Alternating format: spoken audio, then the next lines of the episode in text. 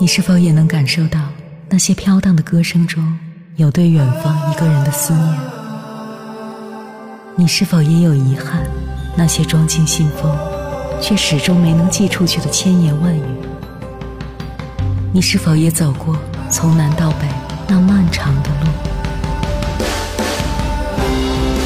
遇见，也错过那东来西去的人。当往事随风，一尘风，凌晨时分，跨越千山万水，讲述和倾听我们的故事。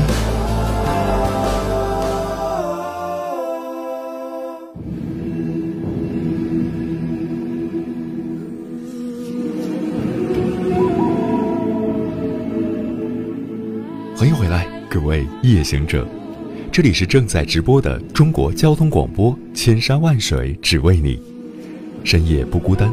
我是迎波，绰号鸭先生。我要以黑夜为翅膀，带你在电波中自在飞翔。如果总结一下，你会发现，那些逃婚者的心理状态其实和不婚族是相似的，无外乎以下几点：第一，害怕重蹈父母婚姻的覆辙。很多人因为自己父母的婚姻混乱糟糕，造成了自己内心长期对婚姻的恐慌和缺乏安全感。第二，对过去失败的情感经历难以释怀，迟迟不敢再进入下一段感情，害怕再次受伤。第三，社会环境影响，现代社会有很多婚姻失败的例子，结婚和离婚也不像从前那样慎重。很多人站在围墙外，看着围墙内的种种问题，就已经开始感觉害怕和没有信心了。第四，感情尚不稳定，两个人之间的关系还需要继续调整磨合，以达到信任和默契。在不确定的阶段，因为外力或者其他原因去考虑结婚，都可能引起当事人对婚姻的恐慌。如果你选择了逃婚，会是哪种心理呢？接下来跟朋友们分享的文章，名字叫《他不爱我》，作者夏木七。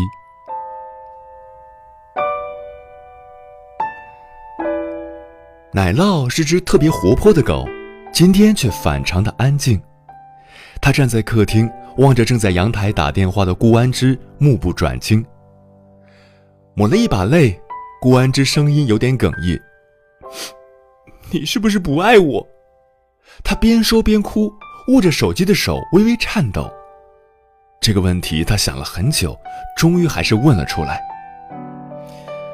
哭够了没有？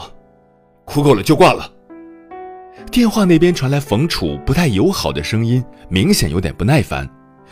你还未等顾安之说完，你回答我的问题。电话那端已传来嘟嘟的忙音。奶酪呜咽一声，终于抬起脚。缓缓走向阳台，五个月大的他还不足以轻松够到顾安之垂着的手，他努力伸起前爪，终于在他的指尖舔了舔，落地又是一声呜咽，满怀关切。顾安之轻轻弯腰摸了摸奶酪的脑袋，眼神依然飘忽地望向窗外。人为什么总是喜欢勉强自己呢？比如，问一些自己明知答案。别人却不愿回答的问题，真是可笑的可怜，对吧？顾安之自言自语，终于蹲下身来，继续抚摸奶酪。奶酪低头再次舔了舔他的手。应该分手吧，是这样吧？顾安之笑笑，继续说：“跟一个不爱自己的人相处挺难的，何况自己也没有爱他到能够容忍他不爱自己的地步。”奶酪挪了挪步子，用头蹭了蹭他的膝盖，似乎是对他的话表示肯定。下定决心后，顾安之随即就离开了冯楚的房子，回了乡下老家。顾安之和冯楚是订了婚的，订婚之后，他就搬去了冯楚在城里买的婚房。顾安之家里有个年龄相仿的弟弟，打算今年结婚，隔三差五就领着女朋友来家里。家里就那么两间房，原本郭安之和弟弟同住一个大通间，中间零散的堆着些粮食，弟妹来了自然是不方便。家里人寻思着，反正都订婚了，早晚都得搬过去。婆家那边对顾安之又喜欢的很，也催着尽快搬去婚房。眼下顾安之嚷嚷着要退婚，二老自然是不同意。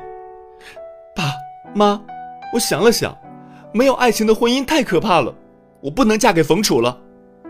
顾安之跪在地上，虽然做好了一切准备，却还是不敢抬起头来。爱情，爱情能当饭吃。顾爸爸将手里的茶缸哐当一声放在桌上，拍案而起，指着顾安之的头一通数落。你别身在福中不知福了！若不是长得有点像那丫头，你以为人家能够看上你？再说了，这门亲事当初是你自己点头答应的，没人拿刀逼着你。顾安之的头低得更厉害了。当初这门亲事是他答应的，没错。顾安之是自由惯了的人，曾经自己创业失败，就回到老家写作画画，这种职业自然很难被家里人理解。总觉得他整天闲在家里无所事事，于是大大小小的相亲没完没了的安排。也就是那时候，冯楚爸妈找上门来，他们说顾安之长得像冯楚的初恋女友，自打他不辞而别之后，冯楚就一蹶不振。如果可以的话，希望他们认识认识。顾安之想着，一个对初恋这么念念不忘的人，应该会是个有心人吧。总好过三姑六婆整天瞎张罗的那些相亲对象，这才愉快地答应了见面。第一次见冯楚，冯楚直勾勾的看了他半天，最后说出一句：“是挺像的，但你不是他。”狭小的空间里只有他们两个人，顾安之饶有趣味的看了看他，似乎没那么讨厌。我知道这些年，我一直活在过去的阴影里。让爸妈一直放心不下。如果你愿意，我们可以先订婚，说不定，慢慢的，我们就能爱上彼此。订婚是冯楚提的，这样可以让他父母安心，顾安之也不用整天面对乱七八糟的相亲男。于是顾安之笑笑，愉快地答应了冯楚的这个提议。冯楚家给了顾安之家三万块钱的彩礼。亲事就算定了下来，搬去同住了三天，冯楚就去外地工作了。顾安之却带着最初的好感对他渐生爱意，想着就这么培养培养感情，过一辈子也未尝不可。他私下找冯楚爸妈了解冯楚初恋的样子，尽可能的模仿，但是冯楚对他却是一成不变，各种节日礼物、纪念日礼物从来不断，就是很少主动给他打电话。他说去找冯楚，对方也是各种推辞。最先挂电话的总是冯楚，有时候冯楚都懒得敷衍他。他不爱我。顾安之音调上升，终于抬头看着父亲。我努力了，可是就算我再怎么模仿他的初恋，我也不可能成为他。我就是我。或许应该庆幸吧，我似乎也没有自己想象的那么爱他。你们这些年轻人动不动就把爱挂在嘴边，有什么用？我和你妈不照样过了一辈子？再说了，顾爸爸向屋外看了看，未过门的儿媳妇正和儿子在院子里斗奶酪。他叹了口气说：“唉，你现在悔婚，彩礼是要退给人家的，你让你弟弟怎么办？”顾安之一愣，说。为了给他腾房子，我才这么早搬了过去。若不是这样，事情没准也不会发展到这个地步。他也老大不小了，凭什么娶媳妇还得用我那点彩礼钱？你还好意思说？顾爸爸瞪了他一眼。若不是你瞎折腾，搞什么创业，也不至于赔成这个样子。爸，顾安之噙了几滴眼泪，咬了咬牙。我创业没用家里一分钱，赔了算我的。可我赚钱的时候也没少给家里补贴呀，我不管，反正退婚这事儿我不同意，你妈也不会同意的，说出去像什么样子？顾爸爸眼神有些闪躲，不再看他。说完这句，甩甩袖子，准备从屋里出去，突然又想到了什么，回过头来说：“那三万块钱已经给你弟弟用了，非要退婚的话，你自己想办法凑齐。屋里没人了，顾安之兀自跪了很久，似乎做了什么重要的决定。他起身走到院子，抱起奶酪，不顾弟弟妹妹询问的眼光，走了出去。镇子上四十元住一晚的旅馆虽然简陋，倒也算干净。顾安之将奶酪放在床边，打开手机，总算是连上了无线网。考虑的怎么样了？打开微信就看到一条消息：三万，不署名也可以。顾安之皱了皱眉头，犹豫片刻，还是这么回复对方：“给你四万，把那幅画一起卖给我。”好。顾安之将手机和自己一起扔在床上，漫无目的的看着小旅馆的天花板。这个人已经找了他好几次了，想要买走他手里的稿子，那是顾安之最喜欢的作品，最终还是卖了。不过好在得到了一个理想的价位，有些许失落。他重新捡起手机。晚上十点，有个叫陈升电台的网络电台应该更新了。无数个爱而不得的夜晚，失意或者失落的时候，甚至是为画作寻找灵感时，他都喜欢去听男主播略带沙哑的声音，像是穿过人山人海，围绕在自己的身边，带着厚重的安全感。嗨，大家晚上好，今天的音质可能比较差，因为我已经离开工作室，坐在了逃离的火车上。是的，我在逃离一场。自己不喜欢的婚姻，顾安之噌的一下坐了起来。由于是电台直播，没办法回拉进度条，他有点不敢相信自己的耳朵。逃婚，陈升主播也逃婚了。这个消息对于此时此刻的顾安之来说，简直就是个饱含催化剂的正能量。他戴上耳机，安静的听完节目，似乎又做了一个伟大的决定。天还未亮的时候，顾安之就带着奶酪回到家中，小心翼翼地从置之高处的箱子里将那幅画取出，包装妥善，趁弟弟和弟妹还在熟睡，带着画前往邮局。寄完东西，他在镇子上找了家网吧，将电子版的稿子发到对方邮箱，并留言，请对方注意查收快递。而那一端，更像是等了他一个晚上，立马回复邮件。并给顾安之的卡上打了四万块钱。从网吧出来，他再一次前往邮局，将卡上的四万块钱尽数取了出来，留了三千在身上，剩下的三万七拿报纸包了，揣在怀里，一路小心翼翼。到家的时候，家人已经醒了，顾安之放下怀里的奶酪，趁他们不注意，溜进爸妈房间。将报纸包着的三万七千块钱塞在了父母枕头底下，想了想，又拿了出来，找了支笔在报纸上留言，让父母好好照顾自己。顾安之在镇子上买了只黑皮手提箱，在进火车站的时候，偷偷将奶酪塞了进去。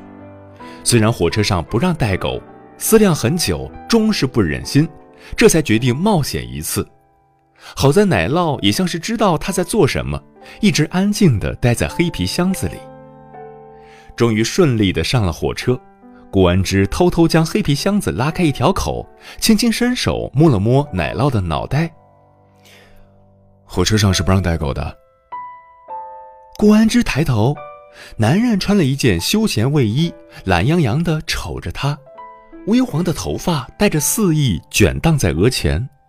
不知为何，多看几眼，竟然生出几分熟悉感。顾安之有点难为情地低了低头，默默将手提箱的拉链拉上一点，却在还没反应过来的时候，看见男人骨节分明的手伸向奶酪的头。不过，好可爱。他全程声音压得极低，温暖带着沙哑，看出来对方似乎并没有恶意。顾安之笑笑说：“我这一走，不知道什么时候才能回去，实在是不忍心留下他。嗯，换做我的话，也会不忍心的。一看就是只很通人性的狗。以前他跟冯楚分享奶酪趣事的时候，冯楚总是用不屑的语气说：“哼，不过就是一条土狗而已，有什么大惊小怪的？”听到火车上这个男人的话，顾安之像是突然得到了肯定，心里暖暖的，任由对方的手在奶酪头上摩挲。不过火车上确实不让代购。男人低沉的声音再次传来：“你要去哪里？去哪里呢？”顾安之这才想起这个问题，在车站买票的时候，只跟售票员说要最快发车的票，除了车次，竟然连站点都没看，一时有点慌乱，忙不迭地翻口袋找自己的票。男人皱了皱眉，前额的卷发跟着轻轻动了动，带着些许的戏谑，看起来似乎心情很好。不会跟我一样没有目的地吧？像是一下子被揭穿。顾安之抬起头，满脸错愕，说：“啊，上车太匆忙。哼，不过这样也好，人生难免做一次冲动的决定。”对方笑了笑，似乎将无尽的阳光带进了这节车厢，继续说：“不过，他这样确实不是办法，被列车员看到就不好处理了。”边说，男人边拿起手中的电话，熟练的拨了号码。短暂的几句后。他礼貌的道谢。那个，真没有目的地啊。男人靠近他，顾安之茫然的点了点头。那我们下一站下车，带着他再定方向，你觉得如何？好啊，人生难免做一次冲动的决定。顾安之笑笑，用对方的话回复，再次伸手摸了摸奶酪，说不出是什么感觉，就觉得眼前的人莫名的熟悉。声音熟悉，笑容熟悉，就连冲动的形式都很熟悉。火车逐渐减速，终于进站。男人似乎没带什么行李，跟顾安之一样。他熟练地帮顾安之拎起手提箱，小心翼翼地将奶酪的头塞进去。一出车站，另一位男人就兴冲冲地跑过来，带着一种不羁，给了他一个大大的拥抱，说：“所以。”陈生主播，你真的逃婚了？对方略带怀疑的看着他，身后的顾安之却在听到他的称呼时怔了一下。他是陈生主播？当然。男人笑笑，狠狠的拍了拍对方的肩头两下。兄弟，谢谢你的车。他将奶酪从手提箱放出来，回过头来招呼顾安之上车。顾安之刚在副驾驶坐稳，男人就发动了车子，笑着冲欲言又止的友人挥了挥手。有人大喊：“喂，我还没问呢，那姑娘是谁啊？”男人看着后视镜中小跑了一段的友人，嘴角挂起一丝笑容，回过神来，却发现身边的女人和狗正直勾勾地看着他，那眼神耐人寻味。你也听过陈升电台？男人皱了皱眉，问道：“顾安之点了点头，继续问：‘你是主播陈生？’哼，陈是陈世美的陈，我逃婚了。”男人骨节分明的手停留在方向盘上，说的云淡风轻：“我也逃了。”顾安之笑笑，望向前方未知的路，似乎有点惊讶。陈生回头看了看顾安之，唇角再次露出不可察觉的微笑。他不爱我，他不爱我。两人几乎是同时说出这句话，然后相视一笑，车速又快了几分，伴随着奶酪的一声呜咽，有风自耳边呼啸而过。人生难免做一次冲动的决定，尤其。是为了爱情。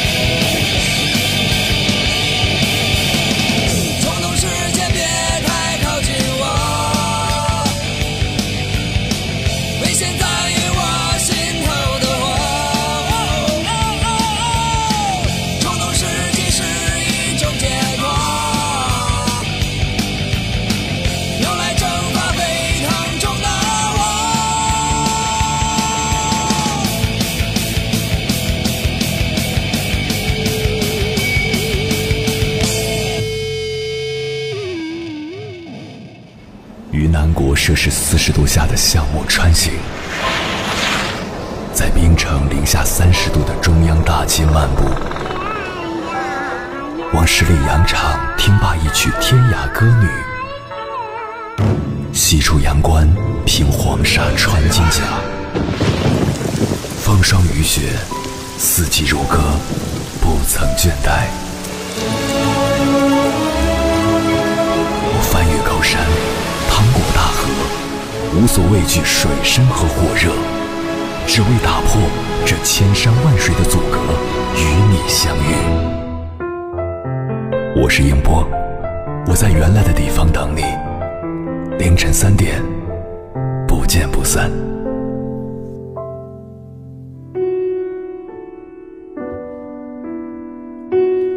结婚是一件高风险的事，你永远无法把破碎的自己交给对方。不然就是害人。婚姻对女生来讲，绝不是找一个人来照顾自己。如果非要总结一下，逃婚可能就是一个迷迷糊糊过了二十几年的人，在某一刻也想对人生负责，于是选择结婚，结果发现这件事儿不是下决心就能做好的，只好匆匆逃离，继续迷糊下去。其实婚姻也有很多美好之处，有时也没你想的那么可怕。但如果你像那些逃婚者一样，对婚姻有怀疑、有恐惧，也不必太过焦虑。虽然你未必明白自己到底想要什么生活，但清楚自己目前不想要什么，就是往前走的第一步。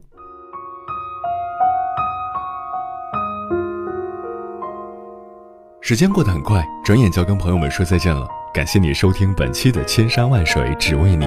如果你对我的节目有什么好的建议，或者想要投稿，可以关注我的个人微信公众号和新浪微博，我是鸭先生，乌鸦的鸭，与我取得联系。晚安，夜行者们。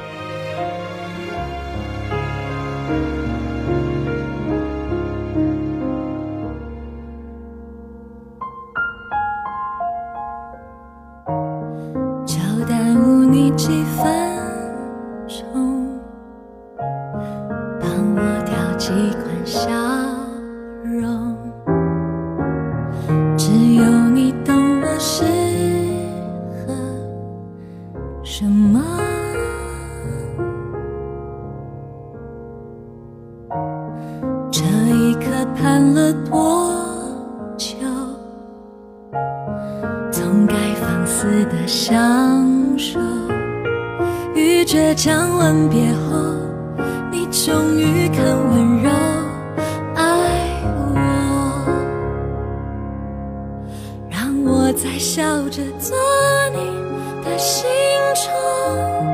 我是你念念不忘的初衷，该感谢我执着不灰心的守候